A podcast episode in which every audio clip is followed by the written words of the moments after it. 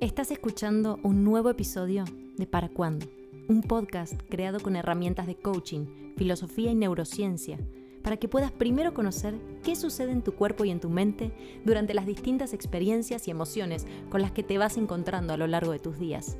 Y claro, en cada episodio vas a aprender también alguna herramienta concreta para practicar y atravesar este momento creciendo. ¿Para cuándo es un amigo de bolsillo? Para escuchar siempre que lo necesites. Mi nombre es Melina D'Angelo y me siento honrada de poder acompañarte en esta segunda temporada. Qué bueno que elegiste crecer. Buen viaje. Para cuando quieras aceptar algo. Mientras creaba este episodio pensaba, ¿qué palabra tan famosa la aceptación? ¿Y qué palabra que entiendo que tiene una connotación positiva y que se usa en principio para generar algo bueno, como cuando una amiga nos dice, bueno, soltá, o esta persona es así, no va a cambiar, querete como sos.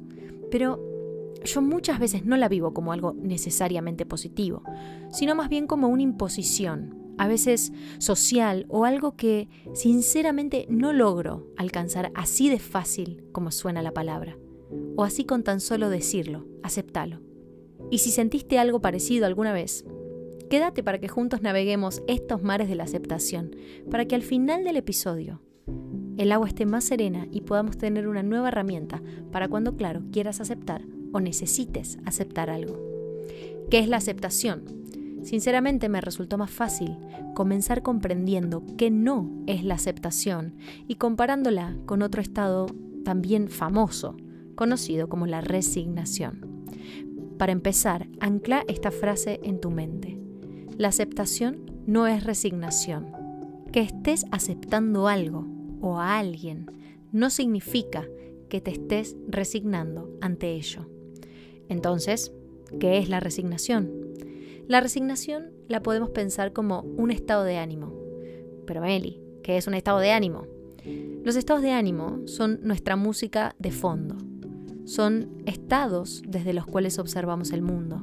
Funcionan como filtros, como lentes que llevamos puestos sin darnos cuenta que van tiñendo nuestro mundo. Y cuando se tiñe nuestro mundo a través de nuestros estados de ánimo, se tiñen también automáticamente nuestras formas de interpretar ese mundo que vemos, que creemos entender. Y con las interpretaciones que hacemos sobre él, creemos tener disponibles determinadas acciones. Es decir, nuestros estados de ánimo determinan lo que creemos posible para nosotros. Y como seres humanos, siempre estamos inmersos en algún estado de ánimo. Y, a diferencia de las emociones, que suelen ser espontáneas, intensas, llegan y se van a partir de un evento más concreto, los estados de ánimo son soundtracks de nuestro día que no necesariamente elegimos entrar en ellos. No hay algo necesariamente que los dispare en nosotros. Imagínate que es la playlist que dejas de fondo mientras haces lo que haces. Es cuando decís, me siento como bajón, desanimado, pero no encontrás un evento particular que lo haya desatado. Lo mismo puede ser como cuando te sentís alegre, con ganas, hoy me siento bien, te decís. Claro que hay muchos factores que pueden modificar nuestros estados de ánimo, como nuestras hormonas, el clima e incluso los lugares a los que entramos tienen también algún estado de ánimo general, de los que podemos contagiarnos gracias a nuestras neuronas espejo y nuestra capacidad neurológica de empatizar. De hecho, el clima es un ejemplo simple y claro para que podamos comprender cómo es que un estado climático nos provoca un estado de ánimo particular. Y según ese clima, vemos posibilidades de acción y nos sentimos tal cual interpretamos a ese estado climático. Por ejemplo, la lluvia me hace sentir melancolía, no tengo ganas de salir. Ese es un fácil ejemplo de cómo un estado de ánimo puede ser provocado o inducido por un factor externo como el clima. Ahora te quiero contar dos estados de ánimo a los que puedes recurrir para cuando estés recordando este episodio, sencillo y práctico. Podemos estar inmersos en el estado de ánimo del entusiasmo o del desánimo, entusiasmo o desánimo un soundtrack de canciones entusiasmantes, alegres o un soundtrack de canciones más desalentadoras, tristes, melancólicas.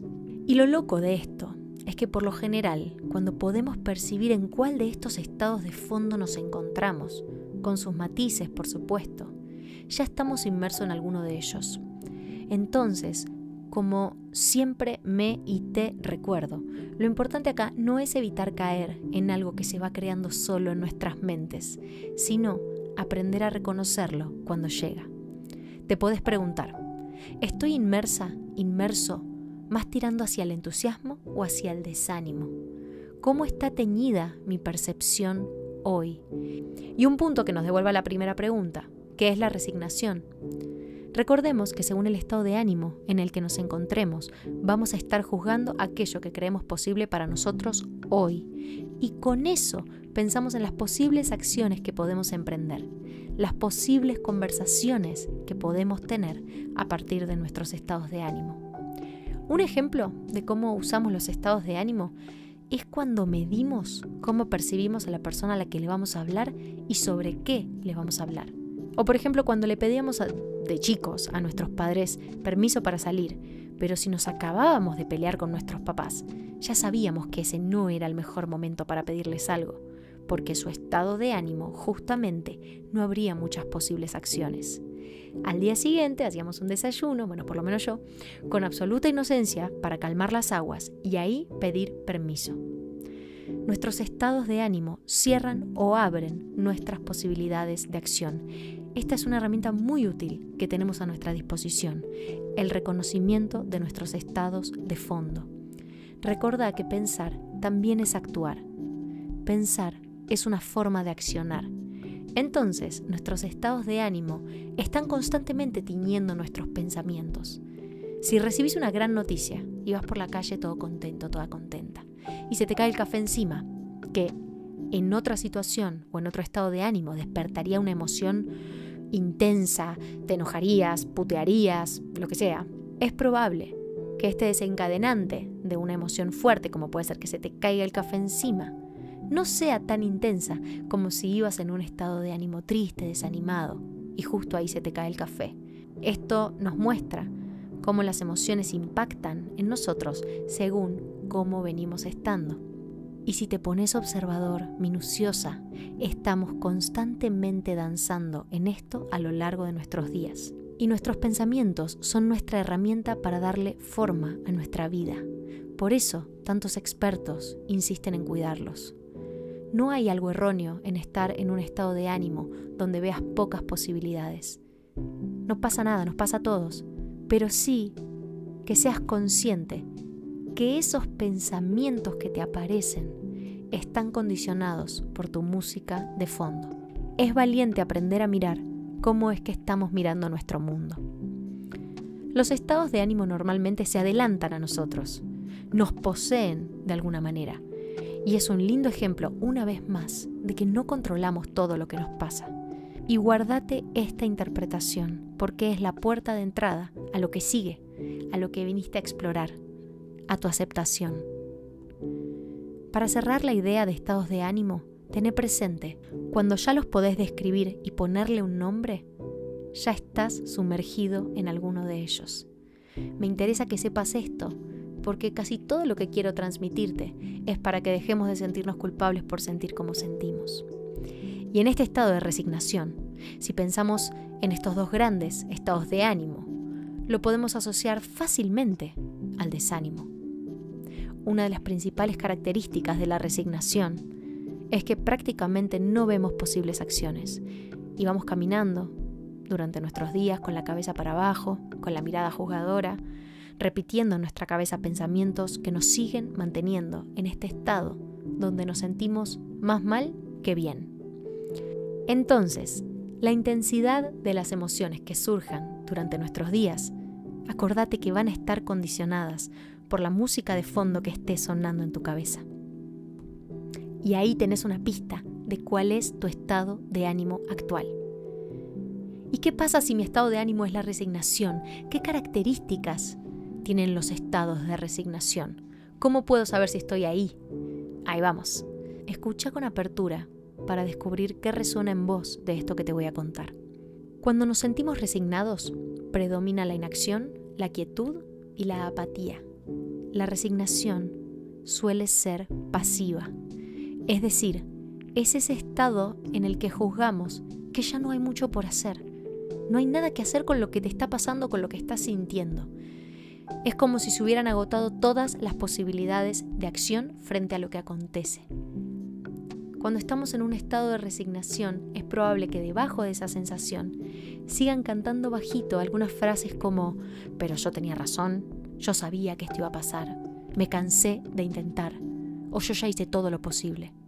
¿Para qué voy a seguir insistiendo? Esta persona ya no va a cambiar, o yo ya soy así. La resignación la podemos pensar como un punto de llegada. Hice A, hice B, hice C y hasta acá llegué. Ya no hay más nada que hacer. La resignación es un punto de llegada. ¿Y cuántas veces nos encontramos diciéndonos esto? Si te detenés un segundo a sentir qué hay detrás de estas frases que te dije, es fácil ver que no podemos desprender demasiadas ideas de cómo avanzar o cómo salir de estas interpretaciones cuando las estamos teniendo, ¿no? Y todos las tenemos y las tuvimos y las vamos a seguir teniendo. Ese es nuestro estado de ánimo, tiñendo nuestro mundo interpretativo. Y lo que más querés cuidar ahora es tu mundo interpretativo. La resignación converge nuestra mirada. Se cierra hacia un punto que parece ser finito. Es cuando te decís, ¿y para qué voy a hacer eso? Si ya está. Listo, que hagan lo que quieran. Cuando nos resignamos, tenemos esta sensación de tirar la toalla, pero nos acompaña una sensación de enojo, fastidio, tristeza, rencor. Resignarse es cuando dejamos de accionar, pero estamos enojados de estar haciéndolo. Resignarnos es dejar de accionar buscando culpables de por qué nos pasó lo que nos pasó. Resignarnos es dejar de accionar creyendo que las circunstancias son más grandes que nosotros. El famoso victimismo, el famoso ¿por qué a mí? Si yo hice esto, esto, esto, esto y debería haber pasado esto.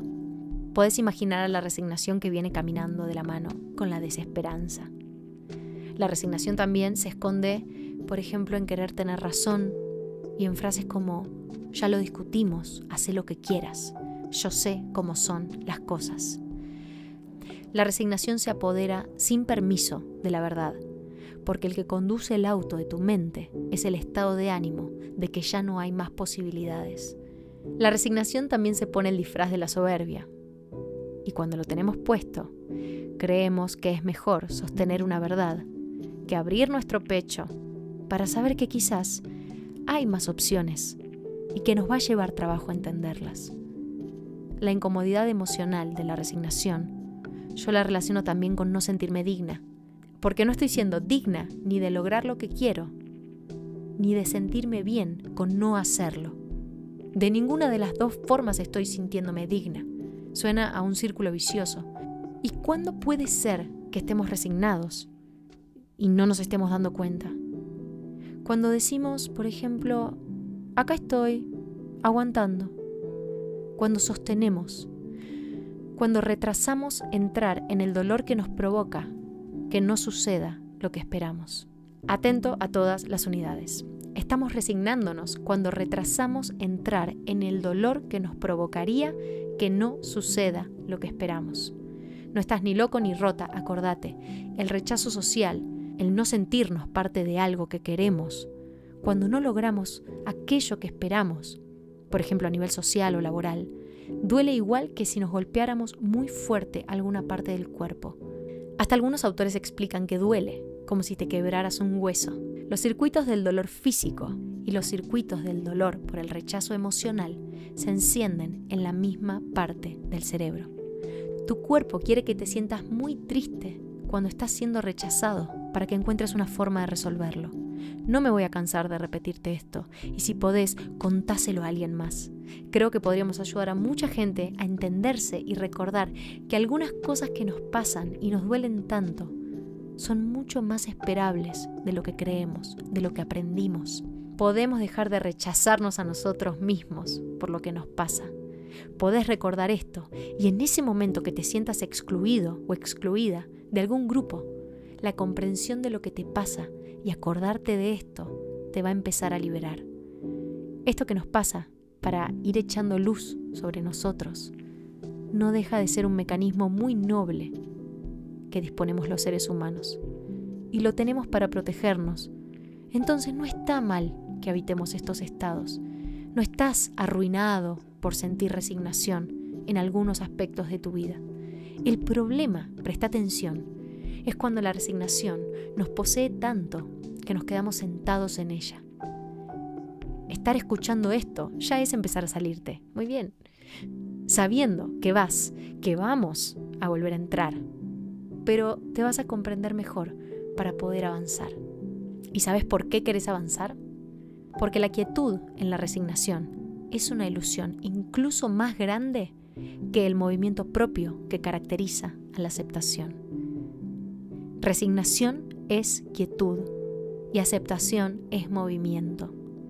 La quietud se relaciona con la muerte, donde verdaderamente hay un finito. Hay algo que se termina, al menos con tu cuerpo físico. Esa es la verdadera quietud de la que podemos hablar concretamente.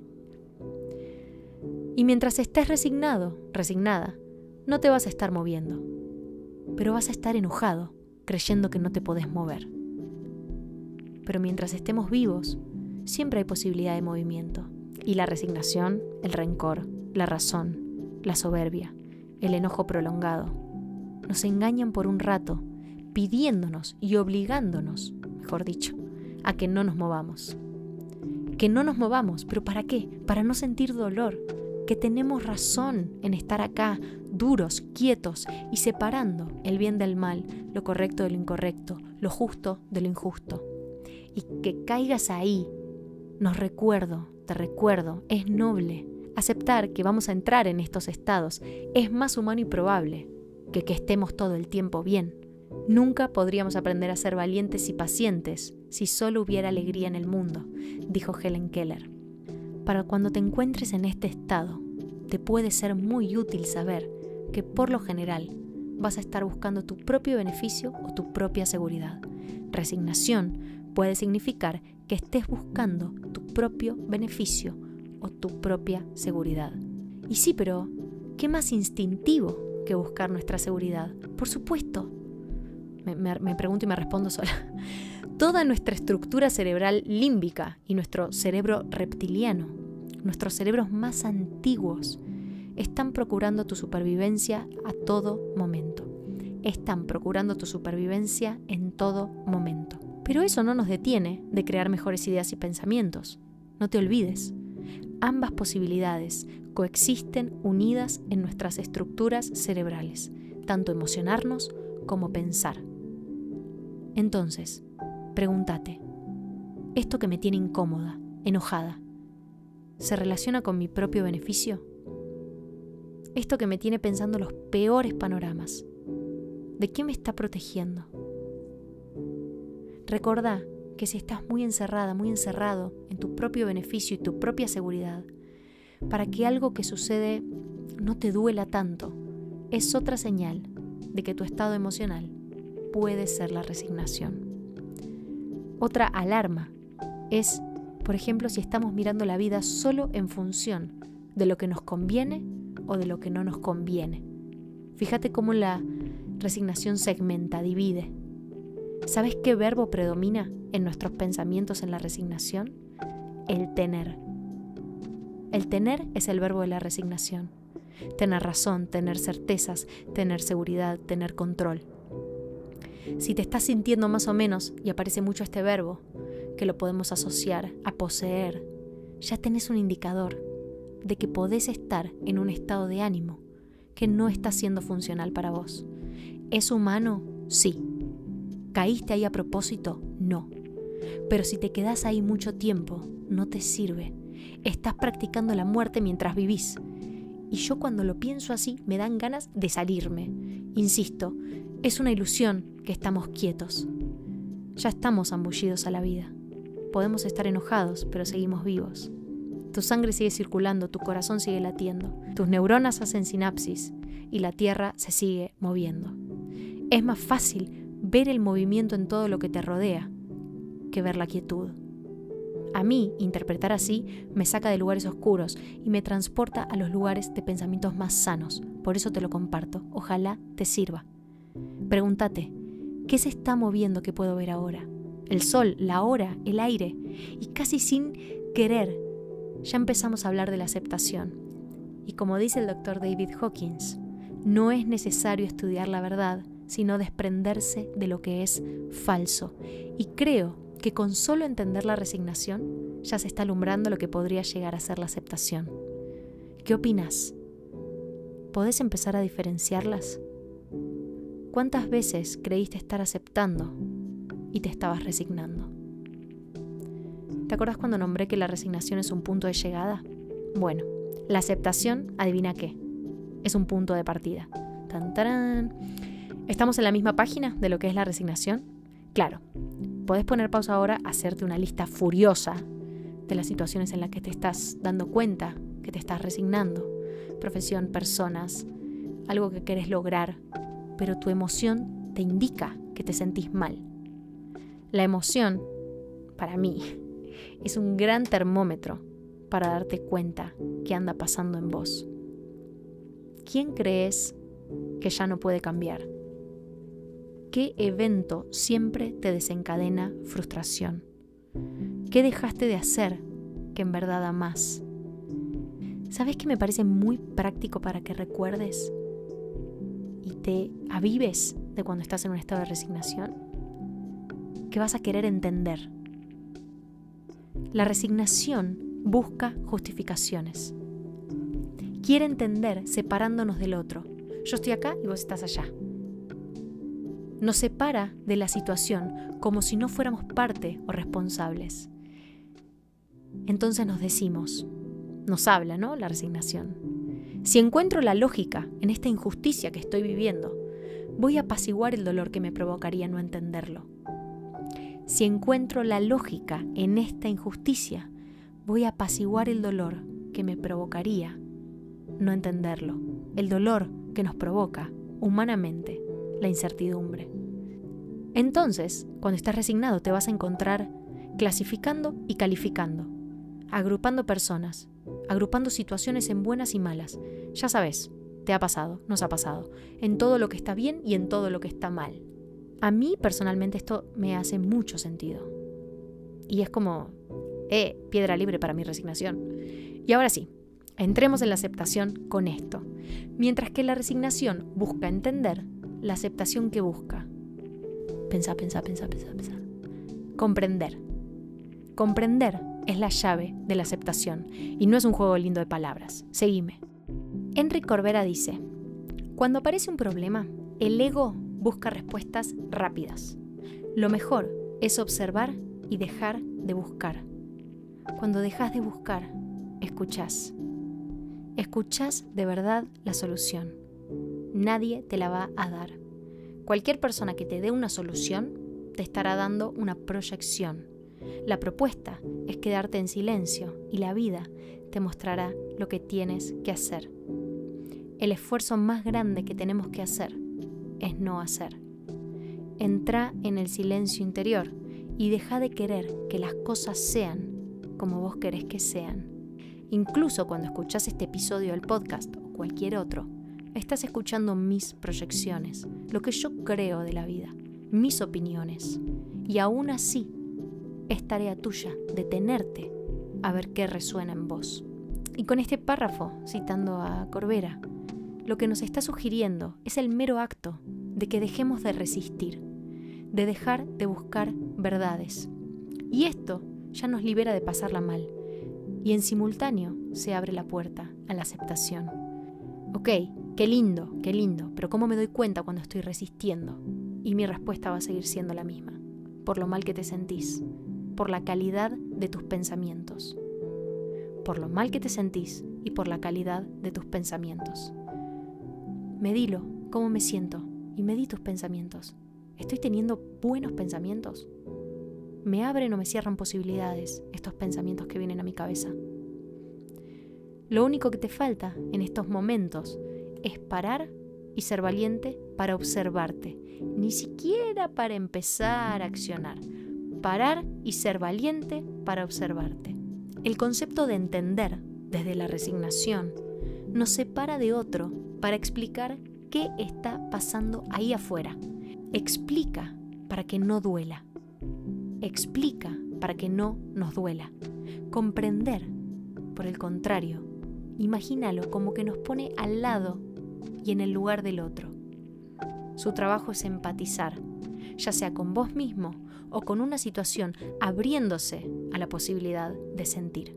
Es muy loco, bueno, no tanto, como, como evitamos sentir y todo lo que inventamos discursivamente para no hacerlo. Si pudiéramos ver a lo largo de la historia cómo se desarrollaron nuestras estructuras cerebrales, podríamos apreciar fácilmente que sentir se programó primero y mucho más fuerte que todo lo que tiene que ver con pensar.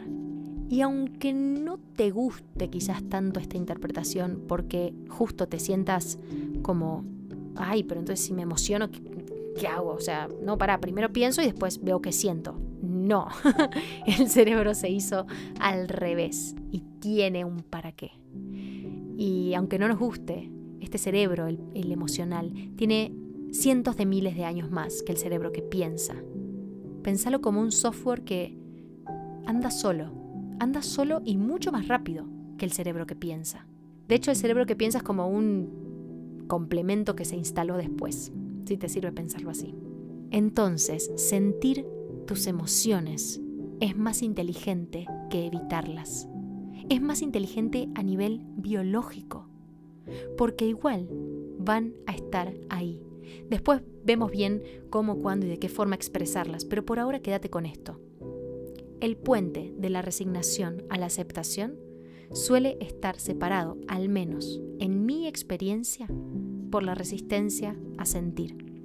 El otro día hablaba con una amiga, y una gran amiga mía, y decíamos, claro, si yo me animo a, a decir, quizás no le importo tanto a esta persona como ella me importa a mí, lo decíamos en voz alta y automáticamente decíamos, ay, me duele decir esto, pero una vez que podíamos expresarlo y ponerlo en palabras, comprendíamos que esa situación nos estaba generando dolor.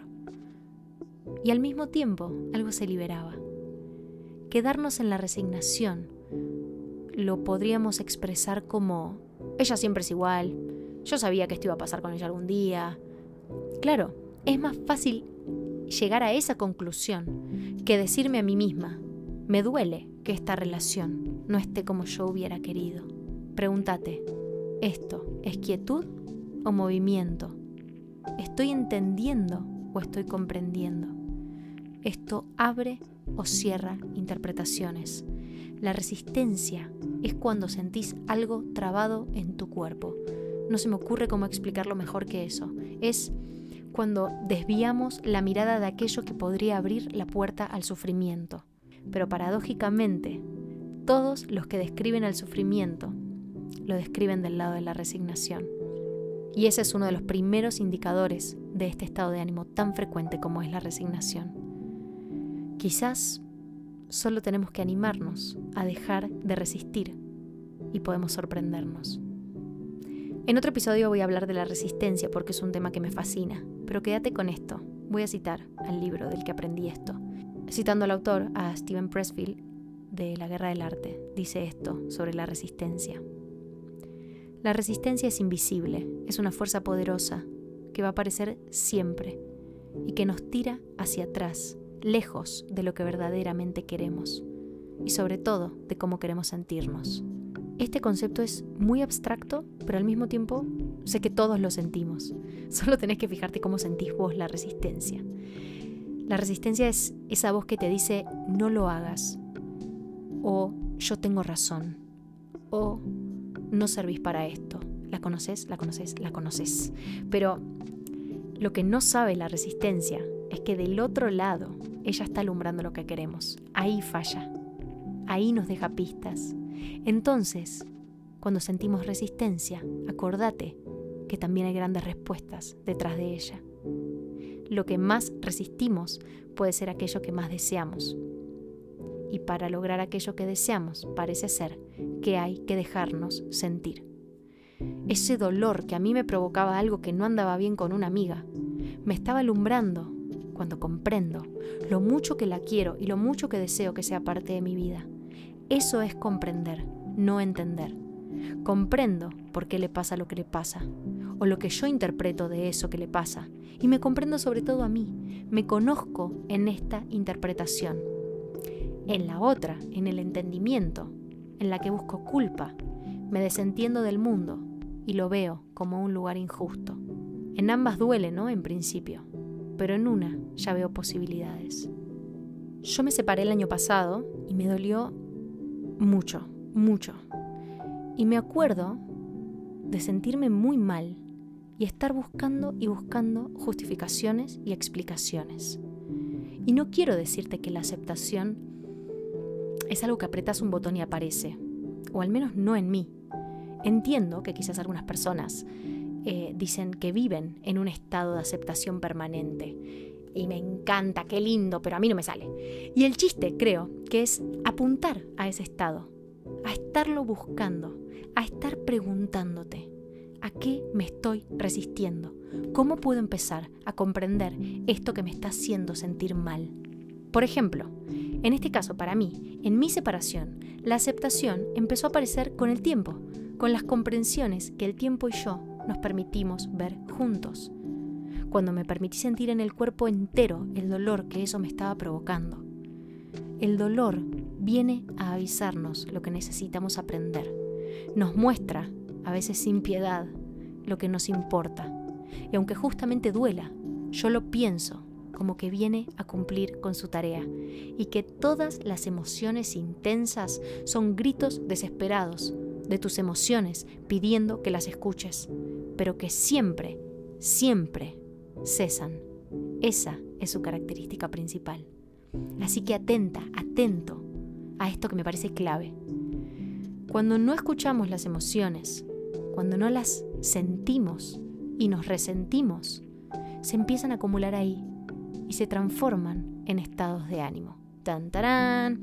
Quiero darte un ejemplo para que esto no quede solo en la teoría, porque la teoría sería entender y los ejemplos serían comprender. Y la vida está hecha de ejemplos, ¿o no?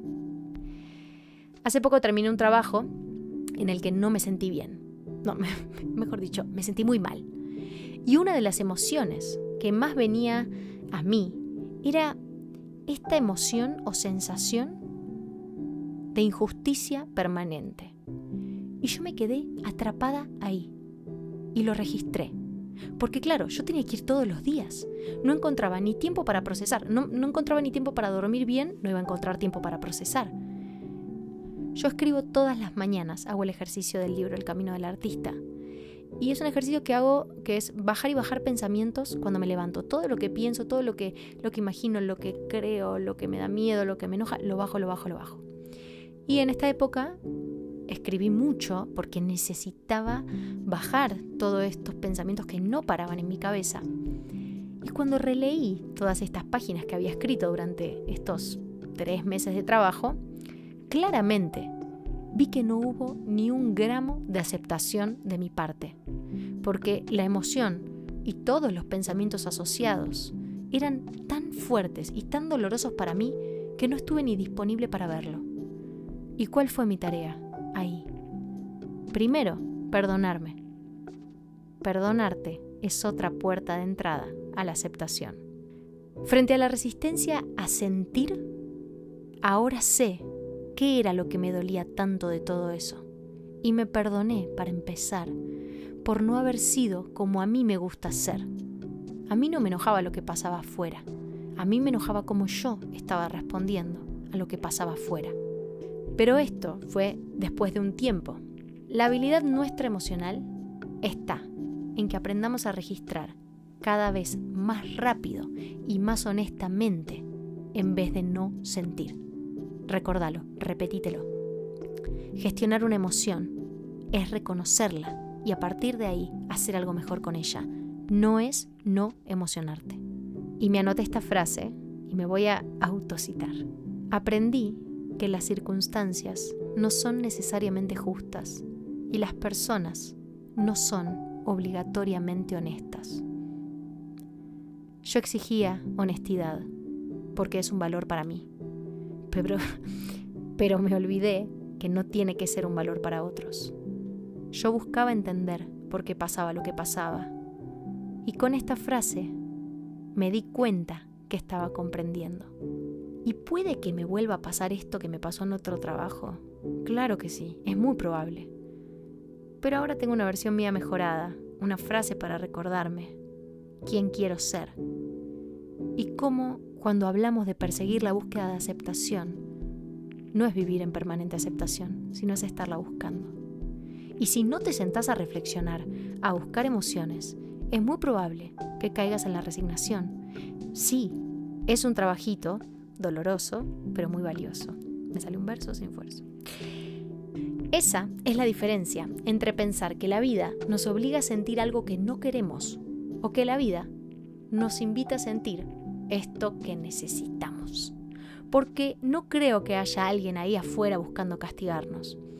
Pero como no sabemos lo que hay ahí afuera, y entiendo tu incertidumbre porque debe ser la misma que manejo yo, creo que es más útil elegir que lo que nos llega es para nosotros, incluso lo doloroso. Y ni hablar de que probablemente seas tanto más fuerte y tanto más hábil de lo que crees. Pudiste con tanto hasta ahora, sostuviste tanto, creciste tanto, comprendiste y perdonaste a tantas personas. Claro que podés con lo que sea que necesites aceptar ahora y con lo que llegue en el futuro. Este tipo de mensajes son los que yo misma me dejaba en las notas de voz antes de que esto fuera un podcast. Así que, como siempre, te lo digo y me lo digo. La resignación habita en el pasado, en lo que podría haber sido distinto, y la aceptación es un punto de partida hacia el futuro. ¿Cómo estás pensando en este momento? De todas formas, qué necesario nuestro pasado para comprender, ¿no? Cuando escribí esta frase, aprendí que las circunstancias no son necesariamente justas y las personas no son obligatoriamente honestas. Sentí mucha fortaleza interna, claridad, me sentí bien e inteligente. Esas son las pautas de que vas a estar aceptando, pero principalmente es que te vas a estar sintiendo bien. La vida es lo que es y es tarea mía ver cómo puedo hacerme mejor. Resignarte es quedarte con la forma en la que apareció tu problema. Aceptar es darle una nueva forma.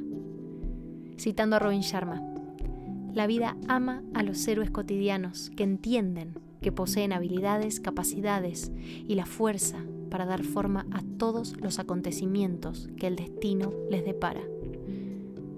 ¿Qué pasaría si le dieras forma a los acontecimientos que la vida te trae?